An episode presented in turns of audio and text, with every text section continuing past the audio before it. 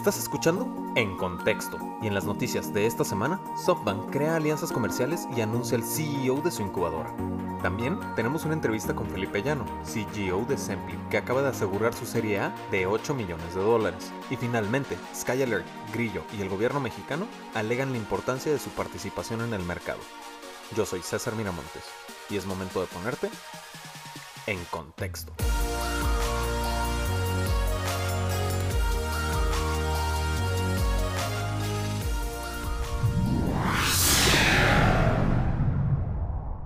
Ok, pues vamos comenzando. Los anuncios parroquiales, como ya son tradición, quiero agradecerle a todos los que se tomaron el tiempo de opinar quién estaba bien o quién estaba mal dentro de la apuesta. Ya veremos el 31 de diciembre quién gana, quién pierde, pero de nuevo muchísimas gracias por su participación activa. De verdad, de verdad, en contexto lo valoramos bastante. Así es. Y nada, me gustaría también a mí agregar mucho, o bueno, enfatizar mucho que estaré dos semanas dando un pequeño un pequeño viaje a los ecosistemas más importantes de Latinoamérica. Eh, si bien nosotros estamos basados en México, estaré yo por Bogotá, Lima, Santiago, Buenos Aires y Sao Paulo dentro de las siguientes dos o tres semanas de octubre. Entonces, encantado de reunirme con fundadores, inversionistas o realmente cualquier participante del ecosistema, entusiasta de tecnología que quiera eh, tomarse un cafecito, una cerveza y platicar sobre lo que más nos interesa dentro de, esta industria, eh, pueden enviarme un correo a victor.contexto.com. Y ya con eso, pues eh, ahora sí, ahora sí podemos comenzar. De regreso una semana más a este maravilloso podcast. Creo que es, creo que es de las partes, de mis partes favoritas, ¿no? De la semana, honestamente. La verdad del mío también, ¿eh? Pero lo que más me preocupa es que han pasado siete días y por el momento, ¿quién crees que va ganando la apuesta?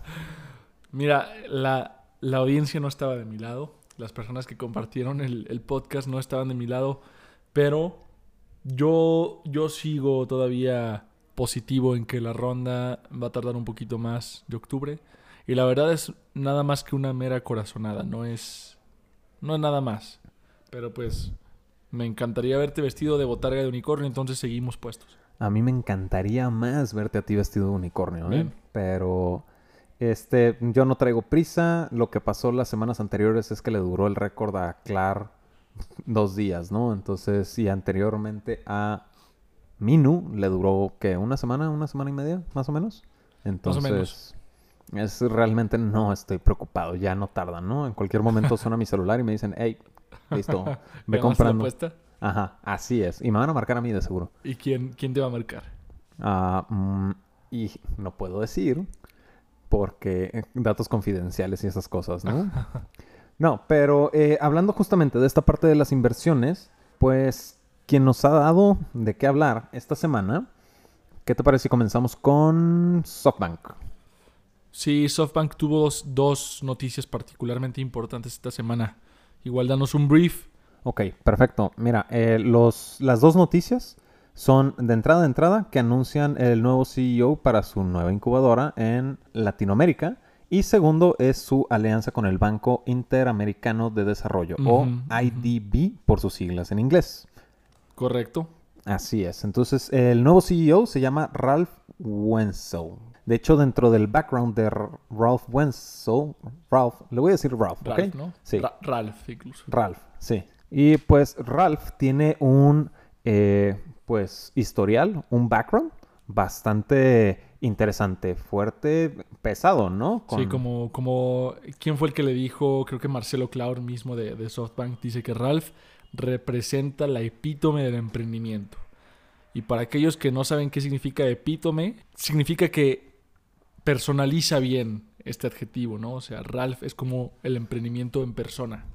Ajá, justamente, ¿no? Como fundador de Foodpanda, que termina fusionándose con eh, Delivery Hero, también fue fundador de, de Skrill, también fue fundador de Tokororo Ventures, que es como un fondo de inversión que apoya las eh, startups en etapas tempranas. Y digo, fuera de mencionar todo este, todo este background o ¿Por qué menciono este background? Es específicamente por la parte de eh, como fundador o como representante de, de, una incubadora y era algo que platicábamos en el podcast de Entre Titanes con Marcela Torres, es que necesitas gente con experiencia.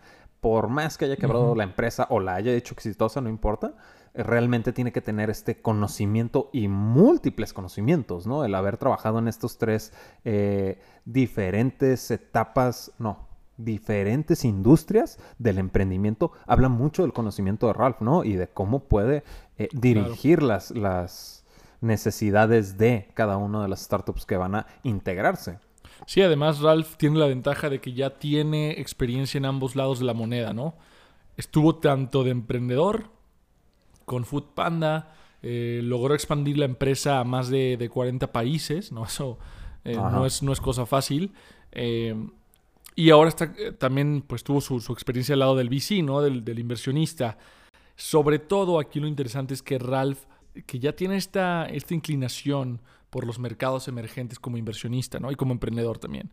Eh, invirtiendo en no solo en Latinoamérica, sino por ejemplo en el sudeste asiático, en el Medio Oriente. Entonces, no, no estoy muy seguro de dónde es Ralph. Creo que es Sé que es de algún país de Europa, pero no estoy muy seguro de dónde. Es alemán. Ah, ok. Sí, de hecho, no, lo estaba pronunciando mal. No es Wenzel, es Wenzel. Wenzel. Sí, sí, o sea. Ralph Wenzel. si no podemos con el portugués de Brasil, ¿cómo vamos a poder con el alemán, no? Entonces, eh, pues Ralph termina siendo eh, alemán y pues justamente, ¿no? Tiene bastante experiencia dentro del, del mundo del emprendimiento, ¿no? Con tres, con dos startups y un fondo de inversión, ¿no? Adicional, eh, y algo que me parece bien interesante, o bueno, antes de entrar a esa parte, eh, esta incubadora de América Latina, a final de cuentas, el nombre que le van a poner es Tech Hub. Sí, no, no me parece muy creativo que digamos, la verdad. Sí, pero, pues realmente, y esto sí es eh, importante fuera del nombre, el nombre no te dice realmente nada, solo quién está detrás de él. Y es ah, que van a colaborar, esta incubadora va a colaborar con las eh, startups que ya previamente SoftBank eh, ha respaldado, ¿no? Sí.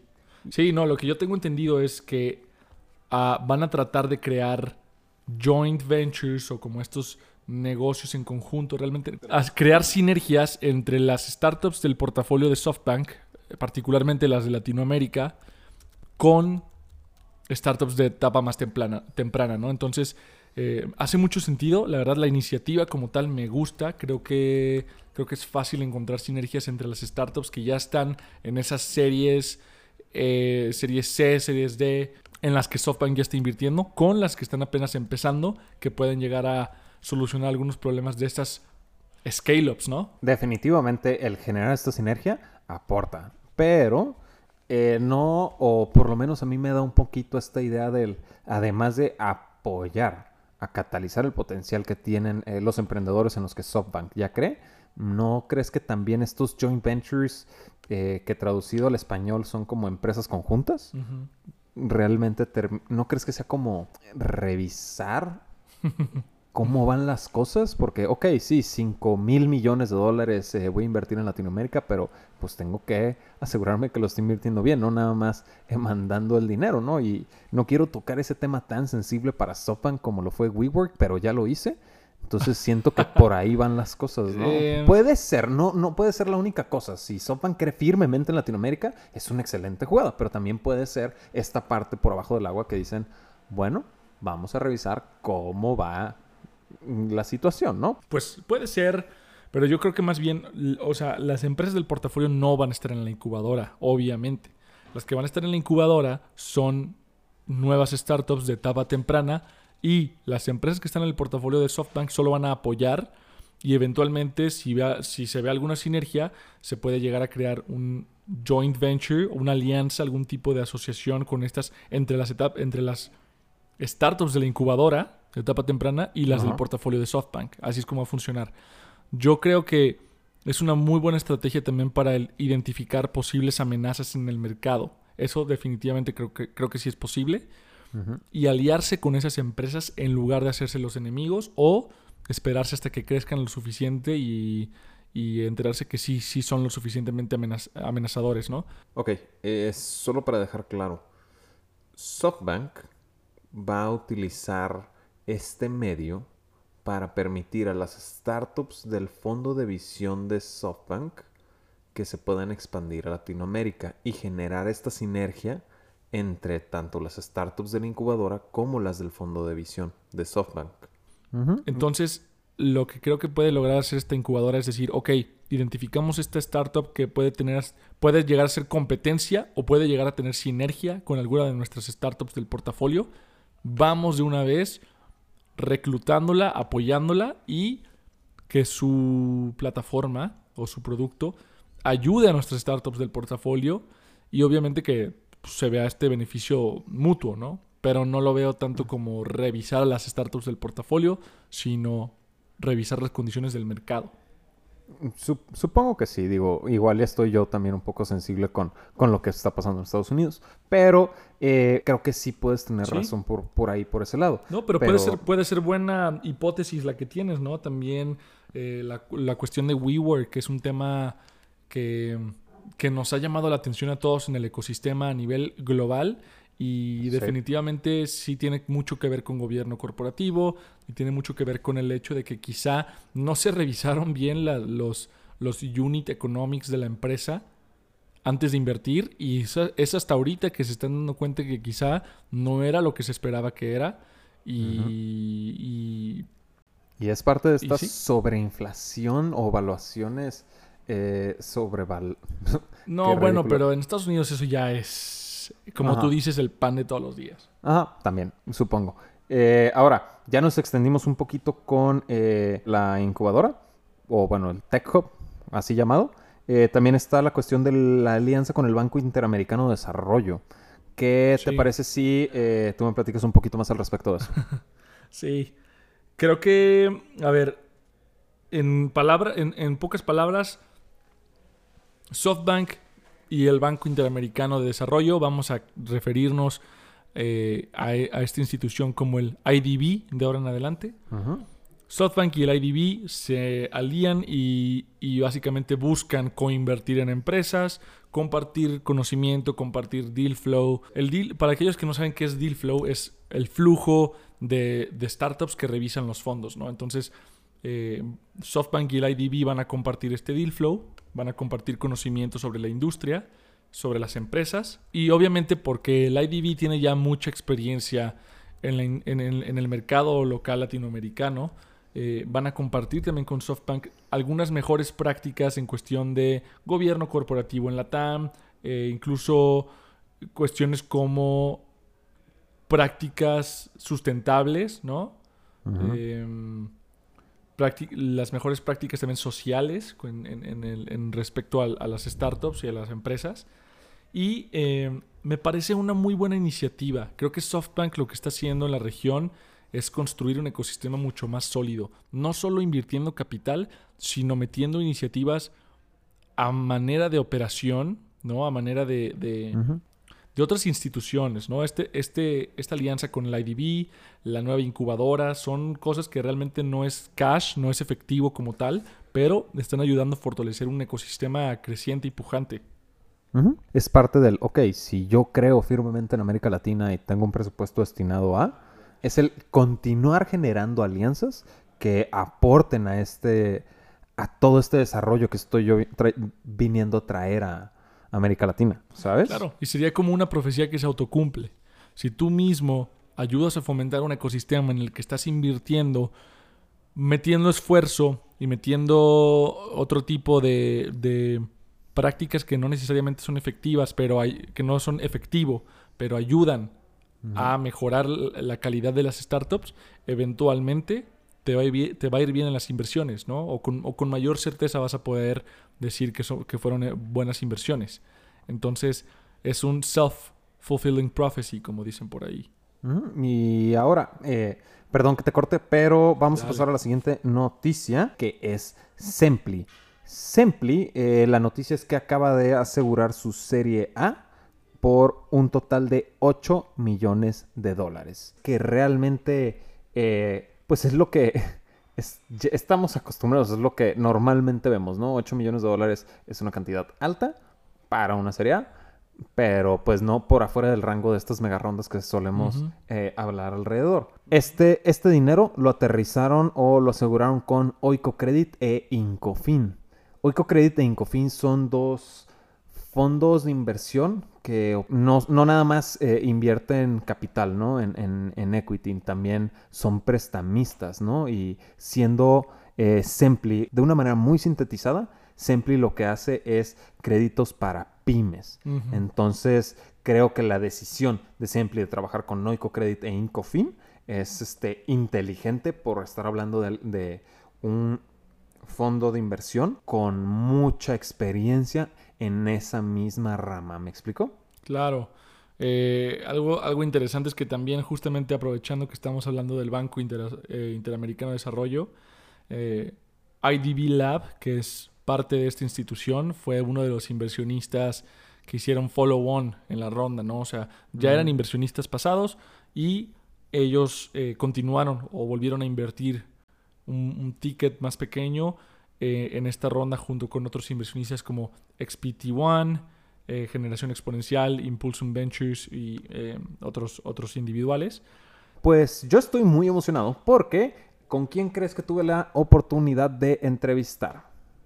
¿Hablaste con Brad Pitt? No, Brad Pitt es para mañana. Ok. Sí, sí, sí. porque como que le interesa invertir en contexto, ¿no? Entonces... Mm, había dicho. Y yo me encargo de eso, por supuesto. Como el encargado del podcast, también me encargo de las rondas.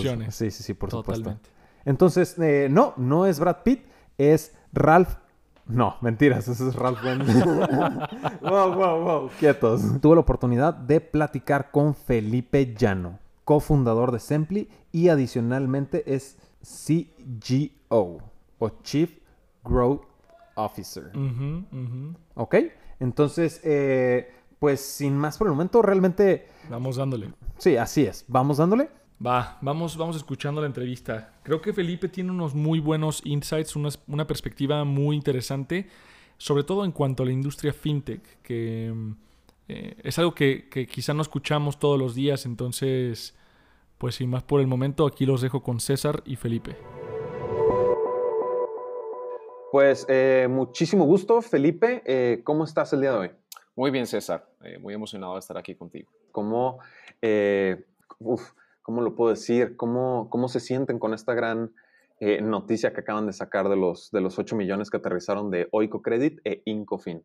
Uf, eh, pues me encantaría decirte que el sentimiento es únicamente de felicidad, pero la verdad es que también hay una, hay una sensación muy grande de responsabilidad, eh, este, pues no solamente por, por, por los nuevos inversionistas que entraron, sino por el, por el respaldo de aquellos que ya han estuvieron con nosotros en rondas, en rondas pasadas y, pues tener un, un, follow-on de, estos, de, esto, de este tamaño pues implica una responsabilidad todavía mayor y bueno, también, también pues por supuesto felices de, de, de, poder seguir teniendo el, combustible que necesitamos para, para apalancar nuestro crecimiento y pues por supuesto seguir eh, eh, ayudando y transformando el, el, el ecosistema financiero en Colombia. Qué, bueno que mencionas la parte de responsabilidad, porque eh, justamente es algo que hemos venido platicando últimamente, eh, justo en el programa, como dos o tres episodios atrás, eh, la cuestión del peso que tiene el aterrizar cantidades tan grandes, ¿no? De acuerdo, total. Es bonito ver también cómo, cómo los, los, los, tamaños precisamente de las rondas son, son una son una consecuencia y una coherencia también con, las, con, con, la situación que va teniendo la compañía. Entonces, claro, en la medida que vamos creciendo, los tickets, por supuesto, van, van siendo más grandes, eh, por supuesto, eh, todo en la compañía va siendo más grande, todo es, todo es mayor responsabilidad, las personas, el equipo, lo que estamos haciendo, más clientes, eh, todo, lo que, todo lo que gira alrededor de, de, de un proceso de, de escalamiento en una compañía como la nuestra. Eh, implica unos niveles de responsabilidad absolutamente altos. Semple es una fintech especializada en la originación de crédito para pequeñas empresas en Colombia con un objetivo específico y es, financiar o apalancar el capital de trabajo en el proceso de crecimiento de estas, eh, de estas empresas. Digamos que nuestra propuesta de valor, eh, digamos, gira alrededor de cómo estamos apalancando, cómo le llegamos, cómo hacemos el delivery de ese, de ese producto de crédito. Eh, y allí, pues por supuesto, tenemos eh, una serie de plataformas digitales que nos permiten no solamente tener una experiencia absolutamente disruptiva em, desde el punto de vista de tiempo, simpleza en el proceso, gestión documental 100% digital y digamos todo lo que implica hacerlo en cuestión de minutos. Ok, ok, perfecto. Ahora, eh, con todo esto que me mencionas, a mí me da un poquito de curiosidad, ¿no? El por qué decidieron buscar inversión de Oico Credit e Incofin. Instituciones como Oico, instituciones como Incofin, eh, instituciones como el Banco Interamericano de Desarrollo, que también es, es, accionista nuestro, de hecho fue nuestro primer inversionista institucional en equity, son inversionistas que te acompañan en el largo plazo, son inversionistas que te acompañan con cheques muy importantes, que tienen la capacidad de hacer ese follow-on y adicionalmente son inversionistas que te ponen un conocimiento en, una, en, una, en un directorio o en una junta directiva eh, muy importante alrededor de cómo construir una eh, compañía financiera sólida, flexibles como una fintech, sólidos como una institución financiera. Y es por esto que, siempre buscamos ese camino del, inversionista institucional y hasta el momento eh, puedo decirte que, creemos y consideramos que ha sido una de las mejores decisiones que hemos tomado en este camino de crecimiento. Fantástico, porque sí, justamente eh, ahorita que mencionas de todo lo que les viene, pueden venir a aportar y acompañar dentro de este proceso, pues si mal no me equivoco, tanto Oico Credit como Incofin eh, proporcionan tanto inversión de capital equity o eh, hacen los mismos préstamos, ¿no? Que tanto se desarrollan en este, tal vez no la misma industria, pero sí, pues por este mismo medio, ¿no? Tienen este conocimiento adicional que pueden venir a ayudarles con Sempli, ¿no? Exactamente. Ah, eh, como, lo, como lo mencionas, ambas instituciones, también el BID, tienen ventanillas en las que, en las que te apoyan, digamos, en una primera instancia eh, vía equity, pero también tienen la capacidad de acompañarte en un proceso de fondeo, que es la segunda historia del, del de, digamos, de, de, cómo empezar una fintech eh, apalancada en equity, pero cómo buscar ese proceso de, de, creación de balance. Entonces, ahora nosotros, que ya tenemos una, una tercera ronda ya en equity cerrada, eh, digamos que todos nuestros esfuerzos y, y, y, retos están alrededor de un fundraising eh, a través de fondeo para empezar a apalancar esas, esa estructura. Esto es una compañía altamente intensiva en capital y si bien es una ronda importante, pues es una ronda que se va a consumir muy, muy rápidamente. Entonces, esto es un proceso de fundraising continuo. Eh, no hemos terminado de cerrar esta ronda y ya estamos, eh, por supuesto, con, con, la mente, con, con todos los esfuerzos en, en, lo que se viene para 2020, que es una ronda que va a estar alrededor de los 25 millones de dólares, eh, quizá un poco más, eh, y eh, toda, por supuesto, en, en, en, fondeo institucional. ¿Tú crees que por fungir como fintech es más fácil el lograr la atención de los inversionistas? Pues mira, esa es una muy buena pregunta. Yo creo que hay un poco de todo. A ver, yo creo que América Latina en general en este momento es, es, es, em, es sexy para inversión. porque es un mercado, específicamente en fintech, porque es un mercado em, que puede denominarse es un oligopolio. Yo creo que en todos los países se presenta la misma, la misma particularidad, un Colombia, México, Brasil eh, y los demás países de América Latina. Entonces creo que hay unas oportunidades muy interesantes de quebrar em, este, o permear los diferentes eh, negocios que existen alrededor del mundo financiero. Yo creo que eso es, eso es sexy para cualquier inversionista. Ahora, el hecho de que sin, de, de, de, por ser una fintech va a ser más fácil o no, yo creo que no. Yo creo que antes la, la proliferación que ha habido en los últimos quizá 18 meses de iniciativas fintech hace que incluso el inversionista vea con un ojo más precavido lo que está, lo que está viendo. Y entonces se, se empiezan a crear una serie de ofertas y demandas alrededor de la, de la, de la inversión. Yo te diría que hace tres años si hubiese, hubiese sido más fácil un levantamiento de una fintech bien estructurada que lo que, es, que, que lo que puede ser ahora. Hay, hay más oferta, hay más oferta y en estos procesos un poco se contraen eh, los inversionistas en, en, ser un poquito más, más selectivos en lo, que están, en lo que están invirtiendo. Y hay un tercer, hay un tercer eh, factor eh, y es la particularidad, digamos, de la plaza. Eh, no es lo mismo una empresa de crédito para pequeñas empresas en México que una empresa para pequeñas empresas en Colombia eh, o en Brasil. Son legislaciones completamente diferentes. Hay reguladores que ven estas iniciativas o estas empresas con ojos completamente diferentes.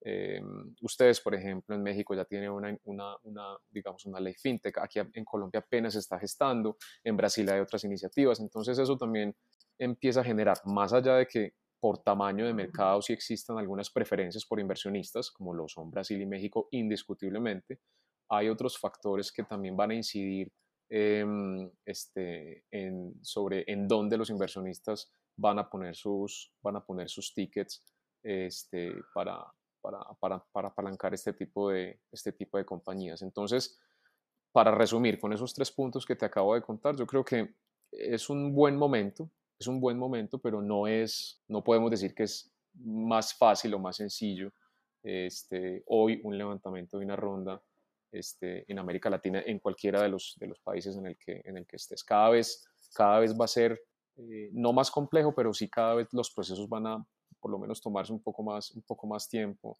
precisamente por todo esto que está sucediendo en, de, de, iniciativas que están surgiendo. No, tú lo has dicho, ¿no? Eh, la oferta y la demanda, ¿no? Y justamente con la cantidad de eh, apoyo que se ha visto recientemente a fintechs, eh, han salido más, ¿no? Y más con pequeños diferenciadores, pero últimamente, mm, entre mayor competencia, pues más difícil es el tomar esta decisión de, de a quién eh, capitalizar, sí. Exactamente, exactamente. Ok, ok, perfecto. Felipe, pues te agradezco muchísimo tu participación. No sé si tengas algo más que quieras agregar. César, no, gracias a ti por, por la invitación y por la charla. Muy, muy interesante y qué rico poder compartir eh, esto que hemos logrado con, con, tu audiencia. Ok, pues realmente sí me, sí me llegó a aportar la, la, entrevista, justamente a mí me abrió mucho los ojos dentro de la parte del, ok, si fintech es algo muy atractivo para Latinoamérica y en, en, cuestión de inversiones, también es algo muy competido, ¿no? Entonces también la vuelve difícil, lo cual a, mí me, me, dice el, ok, ¿y qué con mi apuesta, verdad? Pero. Yo, creo que la vas a perder. Anyways. Pero es justamente el, el, bueno para aterrizar ese dinero, el que es el emprendedor que va a saber eh, vender su fintech en la TAM con el peso, de nuevo, es meramente especulación y proceso de venta del emprendedor para aterrizar este dinero, va a aterrizar una cantidad espectacular y va a suceder antes del 31 de octubre. Eso estoy seguro. Ok. ¿Quieres apostar otra vez? Ya apostamos, no, no, no, no, hay que hacerlo más grande. Por favor, porque no me imagino. Te estás echando para atrás, ya te No, no, no, no, no me estoy echando para atrás, solo soy un humano y soy consciente de que me puedo equivocar. No que sepa que estoy equivocado, tengo la garantía de que se va a romper, pero no me imagino subiéndome al camión vestido de botarga, de unicornio. Entonces, eh, vamos pasando a la siguiente noticia. un pequeño comentario ahí todo esto que mencionamos, nosotros, ustedes eh, pueden visitar nuestra base de datos y probarlo o, verlo por sus propios ojos, ¿no? Si ustedes quieren ver qué tan probable es que una startup de fintech levante capital, pueden ir a la base de datos y ver cuál ha sido la tendencia, cuáles son las industrias que más están levantando capital, qué países son los que más están levantando capital y qué tan seguido, ¿no? Entonces visiten database.contexto.com contexto sin la E, y ahí van a poder encontrar y explorar toda esta data para que puedan también ustedes llegar a sus propias conclusiones. Así es, incluso si no saben escribir database, pueden entrar a la página de contexto, contexto.com, contexto de nuevo, va sin la E, y en la parte superior derecha tenemos este apartado que dice database. Ahí le dan clic y automáticamente pueden entrar a todo este catálogo que está mencionando Víctor con todas las eh, startups, con los inversionistas, con los eh, emprendedores, perfiles, pueden incluso dar de alta su propio perfil de su propia empresa, obviamente bajo un proceso de revisión que realizamos para poder eh, seguir expandiendo esta visibilidad que nos permite hacer estas proyecciones y predicciones de lo que viene en el mundo del emprendimiento en América Latina. Correcto. Ok, entonces vamos a la última noticia, ¿te parece? Me parece bien.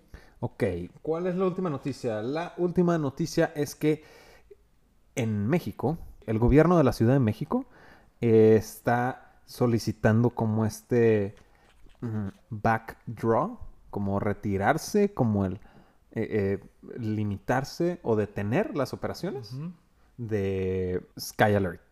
Y Sí. Grillo. Sí, gracias. Están pidiendo como esta, este alto o este cese de operaciones de cierta manera para Sky Alert y para Grillo.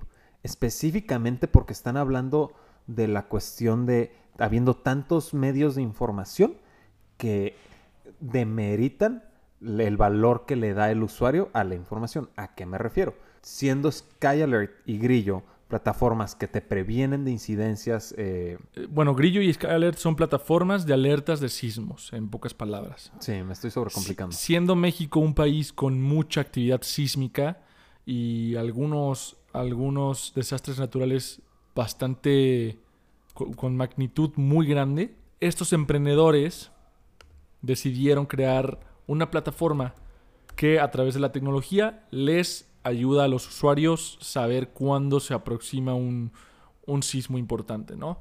El problema y la verdad creo que es una postura bastante válida la que toma el gobierno. Ahorita vamos a entrar un poco más a detalle, pero el gobierno ya tiene su propio sistema que está monitoreado y controlado por CIRES, que es el Centro de, la Instru- de Instrumentación y Registro de Sismos en México. Supuestamente esta institución es la única capaz de emitir estas alertas y lo hacen a través de radio, televisión incluso, y alertas en la ciudad. Es decir, tienen estos, estos, estas Tienen la- bocinas. La, alerta sísmica. Ajá, estas alarmas, estas bocinas, que empiezan a sonar cuando los sismos llegan a cierta magnitud para que se evacúen todos los edificios, para que la gente pueda tomar sus precauciones. Lo que dice el gobierno es, si ya tenemos esa alerta, ¿para qué hacer otras? ¿No? Puede demeritar la confianza que tienen las personas en tanto nuestra propia alternativa como la de ustedes, ¿no? Al haber tantos medios que transmiten alertas, realmente no se va a, hacer, no se va a saber cuál es el bueno y a cuál creer. Y esto no solo es una suposición. Lo- el problema es que en febrero y en agosto de este año, Sky Alert envió dos alertas que sobreestimaron la magnitud de los temblores. Y pues hubo evacuaciones, hubo muchas personas que salieron de sus trabajos, un poco de pánico.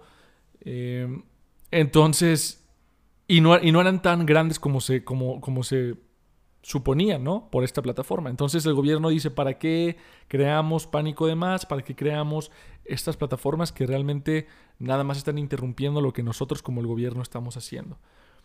A lo que el emprendedor responde, bueno, bloquear lo que nosotros hacemos nada más manda un mensaje terrible a la población que está buscando eh, sentirse más segura con la tecnología, ¿no? Dice, si le ponemos límites a la innovación, pues estamos mal, estamos atrapados en seguir con los mismos sistemas que no nos dan resultados. Porque sí, realmente el CIRES es un sistema muy antiguo. De hecho, es el, sistema de alerta sísmica más antiguo del mundo. Ya tienen mm, realmente muchos años operando y no han cambiado mucho. Entonces, ¿qué tanto ha mejorado su, su capacidad de, de predecir? No sabemos, ¿no? Pero yo estoy de acuerdo, o sea, le estás poniendo un freno a la innovación. Entonces es un tema polémico, es un tema en, la que, en el que los dos lados tienen un argumento muy válido. Mm, Hay, hay bastantes cosas a considerar. De entrada a entrada, el cese o el llamado al alto por parte del gobierno, pues automáticamente, y como tú lo dices, es limitar a las únicas alternativas existentes. De cualquier manera, yo considero que Cires sí eh, cumple con su necesidad y ha, sido, ha tenido su, su proceso, ¿no? Porque recordemos que en situaciones eh, muy recientes, fue en 2017 el terremoto del 19 de septiembre, Sí. Ajá, que pues colapsó otra vez la Ciudad de México como lo hizo en el 85, pues realmente tuvo su, su aportación. También lo hizo Sky Alert, ¿no? Pero al momento de decir yo como gobierno soy la única manera, pues también eh, sí, sí complica un poco, ¿no? O sea, Grillo, Grillo considera que hay muchas personas que están eh, en zonas rurales que no necesariamente tienen acceso a, eh, a la televisión o que no tienen incluso acceso a, los sonidos de alarmas de la ciudad, ¿no? Entonces, en la ciudad, pues obviamente todas las personas pueden escuchar y salir, pero las personas de escasos recursos que viven en las afueras de la ciudad y no tienen acceso a, estos, a, estas facilidades, ellos también están eh, sufriendo la mala infraestructura, ¿no? Entonces, Grillo lo que hace es venderles, eh, estos, venderles estos dispositivos a, las casas eh, en zonas más alejadas para que puedas salvar más vidas. Entonces, yo sí veo ambos espectros de la moneda. Mucha gente en Twitter comentó el artículo diciendo, pero pues es que, ¿por qué lo ponen como algo malo, no? ¿Es algo bueno que el gobierno esté haciendo esto? Pues en parte sí, y en parte no. Es que es justo lo que tú ponías eh, en la nota, lo de análogo contra lo digital, ¿no? Que sería como decir, ok, eh, alto a Uber y a Cabify porque ya tenemos taxis. Yo sé que no es la misma industria, ¿no? Pero... Y en contra tienen la cuestión, como mencionabas en febrero, de, de Sky Alert que mandó las alertas sobreestimadas, definitivamente. Pero la verdad, la cuestión de los sismos en la Ciudad de México en específico no es algo que se tome a broma. Yo lo que, lo que estoy, lo que entiendo también es que la autoridad no los está bloqueando por completo pero hay ciertas regulaciones que se tienen que tomar en cuenta para poder seguir. Por ejemplo, el problema de estas aplicaciones es que por lo general tienen proveedores eh, de no, no, sabemos, no sabemos quiénes son sus proveedores, ¿no? Pero compran sus sensores en países asiáticos que no necesariamente están siendo ajustados o tropicalizados a México y a sus condiciones sísmicas. Entonces, eso también es un tema que se tiene que ver y no simplemente es ok, compro sensores y los pongo, sino qué regulaciones o qué requisitos necesito cumplir para que mi para que mis activos estén eh, dando su mejor desempeño, ¿no?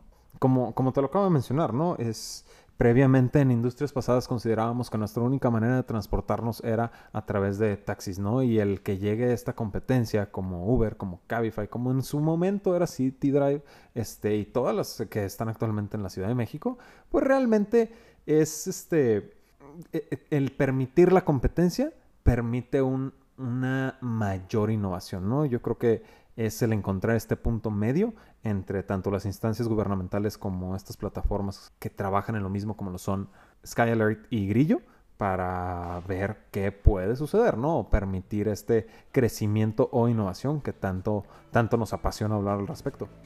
Y pues con eso damos concluido las noticias más importantes en el mundo del emprendimiento, tecnología y capital de riesgo en América Latina. Yo soy César Miramontes. Yo soy Víctor Cortés. Y ahora sí estás en contexto.